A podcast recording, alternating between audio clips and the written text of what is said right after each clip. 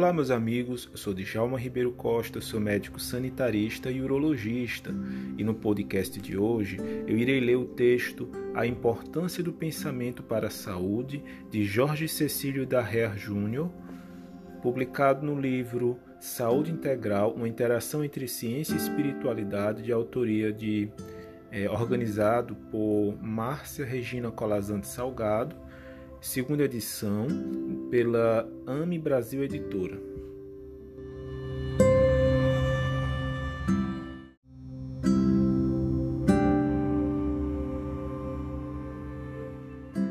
O Espírito Emmanuel nos afirma que a mente é o espelho da vida em toda parte para depois trazer uma importante noção da interação mente-corpo, ressaltando o papel do cérebro como centro de suas ondulações e criador da força do pensamento que tudo move, criando e transformando, destruindo e refazendo para acrisolar e sublimar. A mente interage com o cérebro e o pensamento deve ser entendido aqui como expressão da mente ou alma. Segundo André Luiz, a nossa matéria mental está em agitação constante, plasmando as criações temporárias adstritas à nossa necessidade de progresso. Prossegue o autor espiritual descrevendo a matéria mental que pode ser comparada à matéria atualmente conhecida com as partículas mentais equivalentes às partículas de domínio da física moderna. A matéria mental que envolve cada, cada ser cria no halo vital de cada criatura um tecido de correntes atômicas sutis dos pensamentos que lhes são próprios ou habituais, dentro de normas que correspondem à lei dos quanta de energia e aos princípios da mecânica ondulatória que lhes imprimem frequência e cor peculiares essas forças, em constantes movimentos sincrônicos ou estado de agitação pelos impulsos da vontade, estabelecem para cada pessoa uma onda mental própria. A visão espírita da mente demonstra o dinamismo do pensamento e o seu papel na interação com o cérebro físico, refletindo-se sobre a saúde. A ciência materialista e reducionista enxerga a mente como um epifenômeno cerebral, como decorrência do funcionamento desse órgão. Já a ciência espírita compreende a mente interagindo com o cérebro continuamente nos estados de vigília e de sono. O cérebro é instrumento da mente, segundo a visão espírita. Antônio Damásio, neurocientista português, expressou sua opinião sobre atribuir à mente funções independentes do cérebro ao dizer que, pessoalmente, combato toda e qualquer visão que distinga a consciência do cérebro que não a considere como produto do dinamismo funcional cerebral.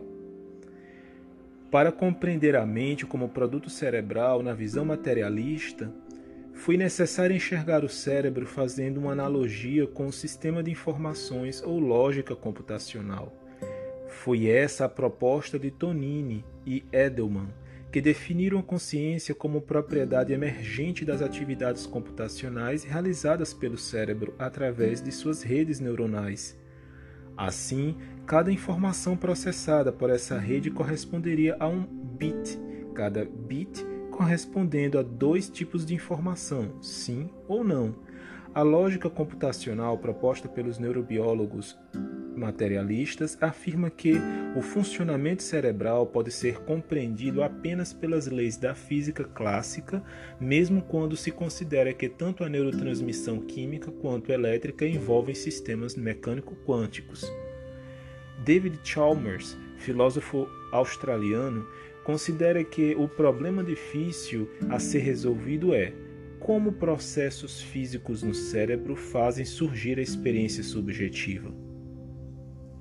Na visão materialista, o cérebro funciona como a rede de neurônios que é estimulada eletricamente, sendo cada estímulo amplificado, reduzido ou mantido através do estrondoso número de sinapses, na casa dos trilhões, que existem entre os neurônios cerebrais, modulados por substâncias químicas chamadas neurotransmissores. Essa visão não explica a experiência subjetiva, experiências pessoais que dizem respeito à própria pessoa e, e, não podem ser reproduzidas, como, por exemplo, a forma como cada um interpreta o seu ambiente ou o seu mundo pessoal. É interessante perceber que os defensores da visão materialista, reducionista da mente, como Damasio, diante da questão epistemológica proposta por Chalmers, consideram que a, a mais requintada explicação da mente deve requerer soluções a nível quântico. No nível quântico, o papel do observador é fundamental.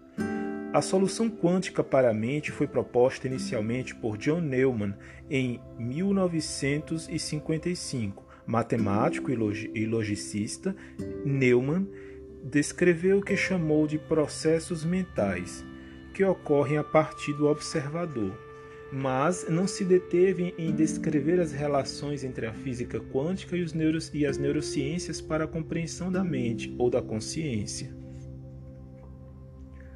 Roger Penrose, emérito matemático inglês, conhecido por seus trabalhos em astrofísica, em 1994 publicou The Shadows of Mind, livro no qual explorou o que chamou de ciência esquecida da consciência. Suas obras seguintes seguiram no mesmo direcionamento. Segundo Penrose, a, consciência manifesta é informada. Note que o hífen separa a preposição in de formada, para destacar que forma tem a propriedade de aglutinar sobre si valor, informação. A partir de um processo quântico conhecido como colapso de ondas, chamada de redução objetiva, OR. Essa redução objetiva não é aleatória, segundo Penrose, mas, mas efeito de uma escolha e a escolha é realizada pela consciência como instância superior ao cérebro. Para que a consciência se manifeste através do cérebro, estruturas especiais devem presidir esse fenômeno inteiramente quântico. Stuart Hammeroff anestesiologista da Universidade de Arizona, sugeriu que os microtúbulos, estruturas celulares presentes em todas as células e especialmente dispostas em filamentos organizados nos neurônios, são processadores quânticos, onde a redução objetiva ou colapso das ondas da consciência ocorre como evento orquestrado. David Bohm, físico e filósofo, propôs que a função de onda contém informação ativa que guia o movimento das partículas e que a consciência está associada com informação ativa. Objetos são guiados por ondas complexas de possibilidades, informação ativa associada com consciência. Segundo ele, existe uma ordem implicada em todo o universo, o que corresponderia a uma consciência anterior e promotora dos eventos físicos de toda a natureza. Em Mecanismos da Mediunidade, André Luiz escreve em seu prefácio: Existem, no entanto, outras manifestações da luz, da eletricidade, do calor e da matéria, desconhecidas nas faixas da evolução humana, das quais, por enquanto, somente poderemos recolher informações pelas vias do espírito. O autor espiritual desenvolve nessa obra conceitos da física para, por analogia, descrever o reino dos pensamentos, ou da consciência, conforme a modernidade das traduções da língua inglesa. Todavia, ao tratar do campo da manifestação do espírito, André Luiz utiliza da literalidade das definições da mecânica ondulatória e da mecânica quântica.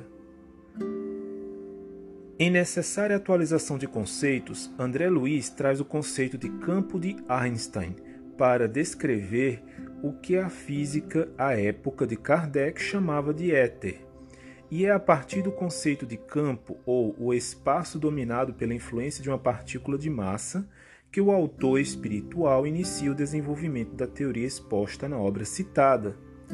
Se o conceito einsteiniano não considera os elementos formadores de um campo, André Luiz nos informa a partir de conceitos aprendidos no plano espiritual em que vive e define como o meio sutil em que o universo se equilibra como sendo fluido cósmico ou hálito divino, a força para nós inabordável que sustenta a criação. Conceito novo trazido por André Luiz é o que definiu como matéria mental. O hálito divino recebe as emanações do Criador, verdadeiras forças mentais. Toda essa riqueza de plasmagem nas linhas da criação ergue-se à base de corpúsculos sob irradiações da mente, corpúsculos e irradiações que, no estado atual dos nossos pensamentos, embora estejamos fora do plano físico, não podemos definir em sua multiplicidade e configuração. O pensamento do Criador tem um fluido cósmico por base mantenedora de todas as, todas as associações do cosmo. É também no hálito divino que nossa matéria mental plasma suas criações temporárias. O fluido cósmico universal recebe as emanações do fluxo espiritual que nos caracteriza, e a assimilação da matéria base com a energia espiritual emanada forma as criações da matéria mental. Permitindo-nos fazer, neste ponto, uma analogia entre o conceito de ordem implícita ou implicada de David Bohm com o que propôs André Luiz. Para o físico e pensador americano, foi necessário recorrer ao conceito de campo para compreender que no universo existe uma ordem implicada, superestruturadora, que gera hierarquicamente outras ordens estruturadoras, que chamamos de realidade visível é apenas a ordem explícita decorrente do desdobramento de campos de consciência.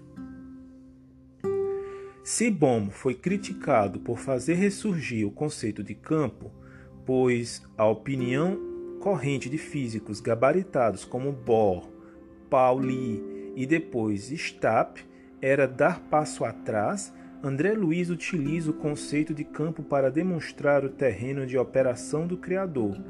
Evidente analogia com a ordem superimplicada ou superimplícita de Bohm, que também recorre ao conceito de campo onde matéria fundamental e consciência dão origem a tudo o que conhecemos.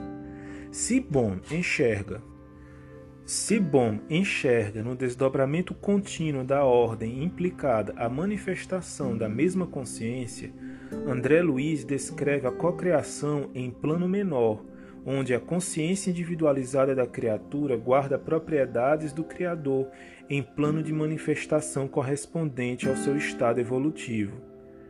A criação em plano, em plano menor é a responsável pela formação do corpo fisiopsicossomático, que nos serve de veículo de manifestação. Esse veículo se forma através do molde fornecido pelo corpo mental, definido como o santuário vivo em que a consciência imortal prossegue em manifestação incessante, extremamente porosa e plástica. Devemos notar aqui que o autor espiritual não coloca a consciência a partir do, do corpo mental como observador passivo, mas como ativo manipulador da matéria mental, sutil, com objetivo definido, a criação em plano menor, a começar do veículo de manifestação, psicossoma e corpo físico. A partir do corpo mental, temos a irradiação do pensamento, ou fluxo da consciência, conforme a língua inglesa. As ondas mentais emanadas a partir da excitação dos átomos mentais inteiros, segundo informa André Luiz. Na esfera do pensamento produzirão ondas muito longas ou de simples sustentação da individualidade, correspondendo à manutenção de calor. Se forem os elétrons mentais nas órbitas, órbitas dos átomos, da mesma natureza, a causa da agitação em estados menos comuns da mente quais sejam os de atenção ou tensão pacífica, em virtude de reflexão ou oração natural.